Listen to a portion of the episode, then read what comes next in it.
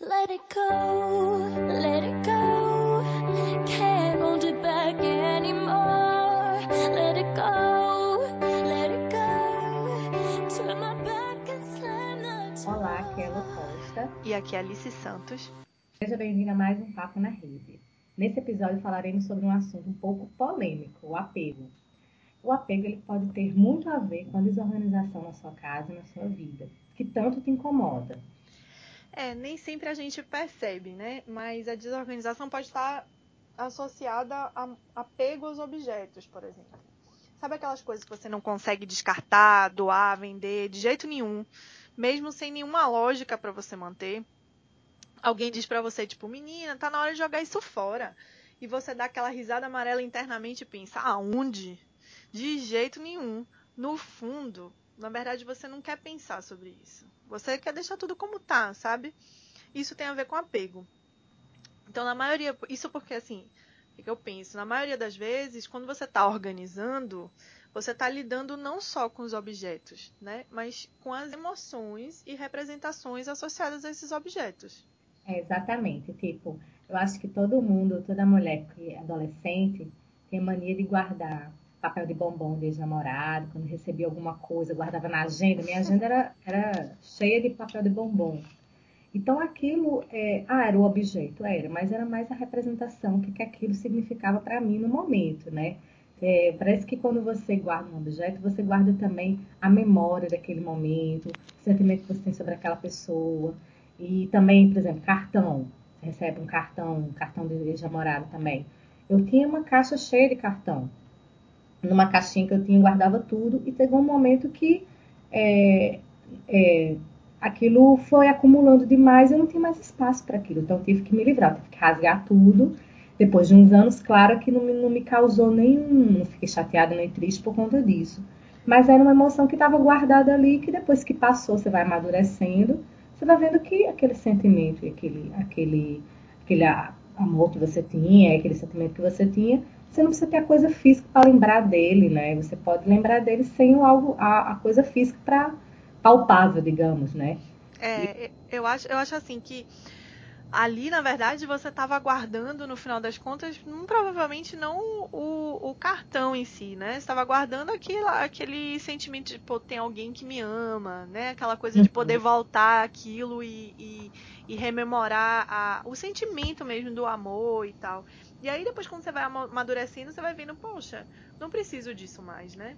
E é por isso que às vezes é tão difícil a gente olhar para esse tema do apego, porque tá mexendo ali com os sentimentos, na verdade.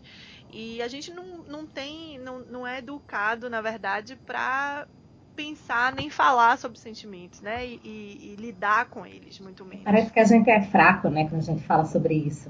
É, a gente é educado o tempo inteiro é, para estudando e ah, como, como para fora, né? Como é que a gente vai fazer? E a gente não, não é educado a lidar com aquela raiva, aquela tristeza. Os sentimentos são colocados de fora. Então, às vezes, a gente se apega e nem pensa logicamente no motivo para aquilo, né?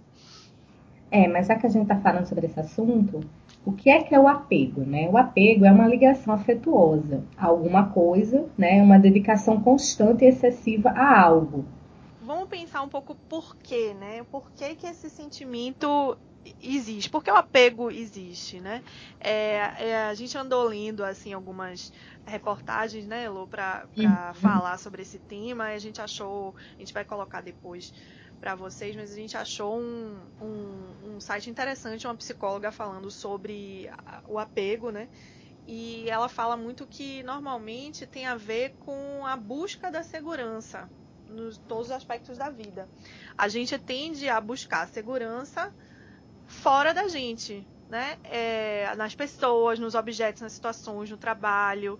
A gente pensa que a gente vai aprendendo no decorrer da vida que para a gente estar tá seguro, a gente está com tudo no lugar, as coisas não mudam, porque se muda alguma coisa, a gente sente insegurança. Então a gente se apega às pessoas, aos sentimentos, às situações, à rotina, às vezes, para poder é, sentir segurança.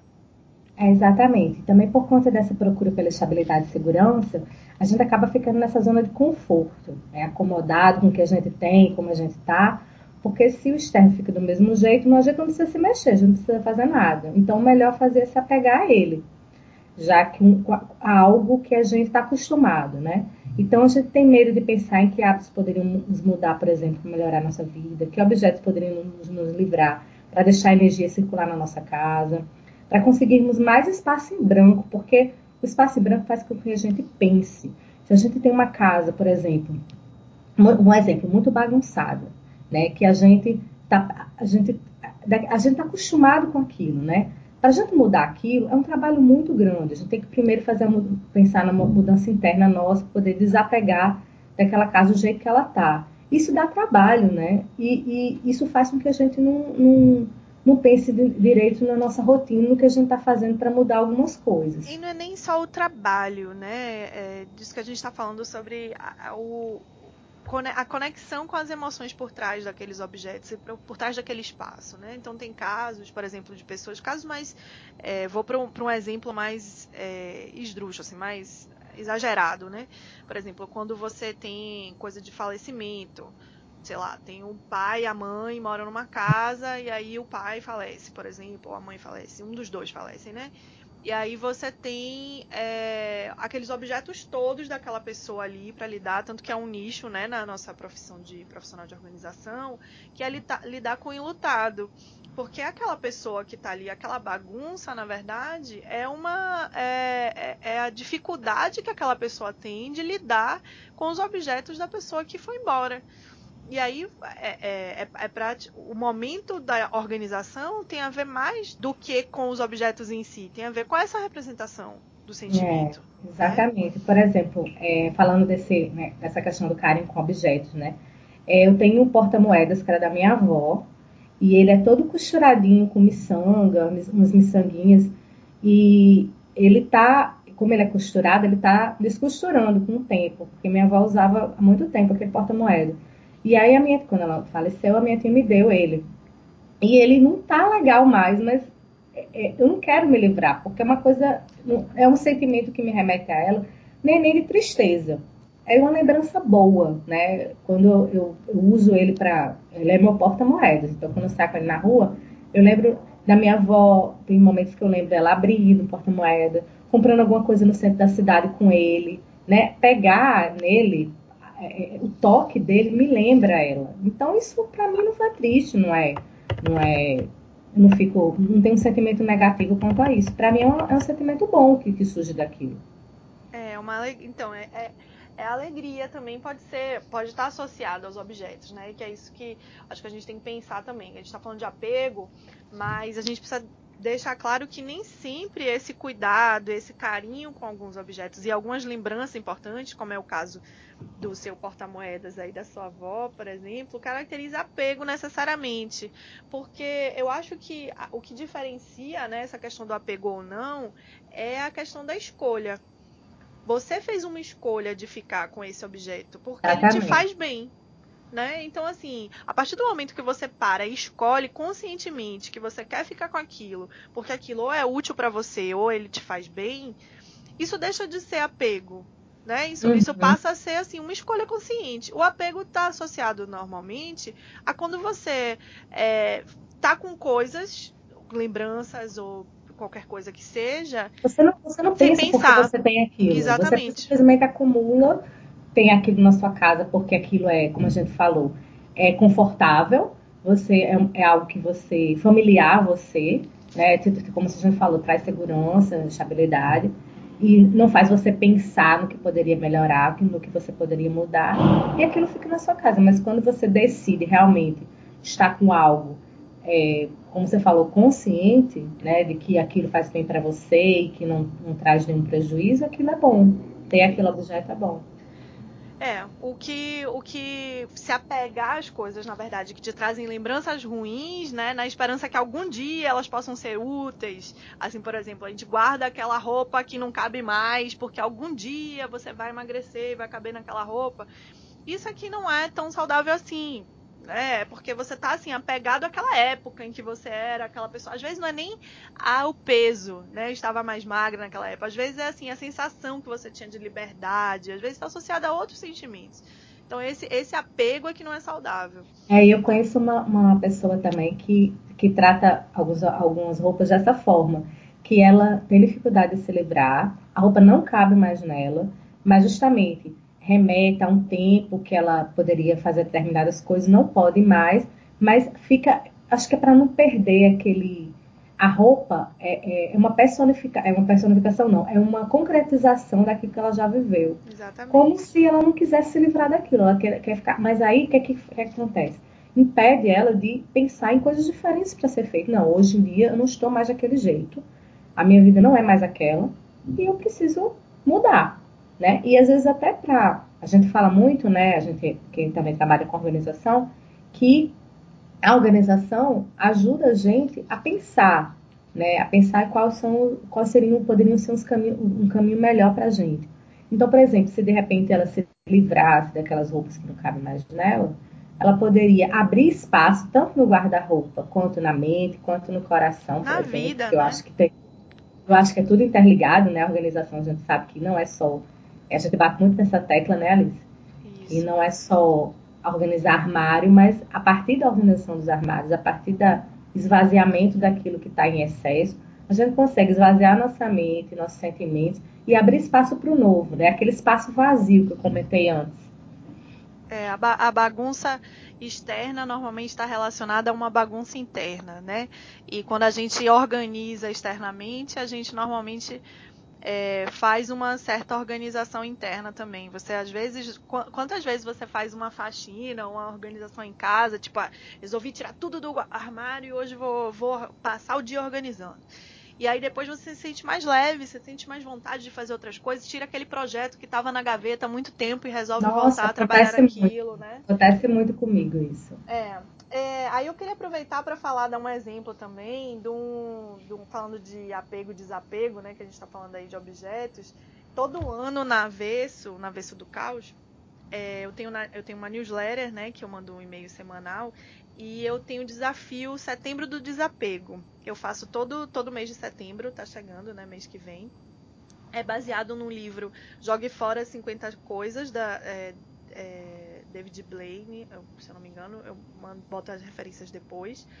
E a ideia do desafio é fazer com que a pessoa, justamente o que a gente está falando, reflita e se comprometa a respeito das suas coisas. Então é, é promover essa triagem anual, né? Que, é, que, eu acho que é super saudável de você parar um período aí do, do ano.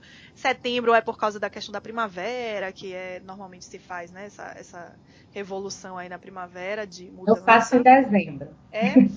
É, triagem em dezembro. O, é comum. É, dezembro também é um momento de mudança, né? Que é quando você. É, é um novo ano que está vindo, Exatamente. etc. Setembro normalmente é, é feito porque, nos, principalmente nos lugares que tem mais frio, aqui não é o caso, né? Mas normalmente lugares mais frios, porque é quando você guarda as suas roupas de inverno né? E você troca o guarda-roupa para as roupas de, de primavera, verão. Você já está ali num um clima muda. Então essa mudança faz com que você queira também é, refletir aí e, e, olhar suas coisas de alguma forma, né? É, é, o significado de ser em setembro é esse. Mas de qualquer forma, é um momento de pensar no motivo pelo qual você guarda um objeto, por exemplo, entendeu? Esse vai ser já o terceiro ano que eu faço o desafio. E os depoimentos desses dois primeiros anos foram, assim, incríveis. As pessoas se. se a, a ideia é que as pessoas se desapeguem de 50 coisas. E a princípio a pessoa fica assustada, tipo, ai meu Deus, 50 coisas, vou ter que jogar fora 50 coisas. E depois as pessoas começam a ver que não é tão difícil assim. E nem é tanta coisa, sabe? E nem é tanta coisa. coisas pequenas, miúdas. Exatamente. Caneta, caneta que não tá com mais, mais com tinta. É, mas a caneta só vale um, tá? Não pode, não pode 50 canetas jogou fora, acabou ah, o desafio, sim, é um não. Tipo, é uma é um conta. Tipo é, de... ah, tá. Mas, mas mesmo assim, tá? Porque tem caixa de remédio que você não. que, que tá lá no armário, que você já usou o remédio, mas a caixa tá lá.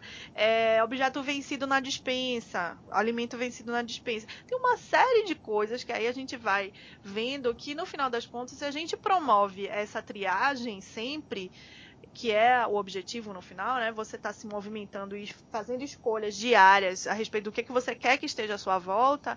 Isso faz com que você movimente sua vida em outros aspectos. Então, assim, tem depoimentos muito interessantes. De, as pessoas mandam fotos, que eu acho isso muito legal.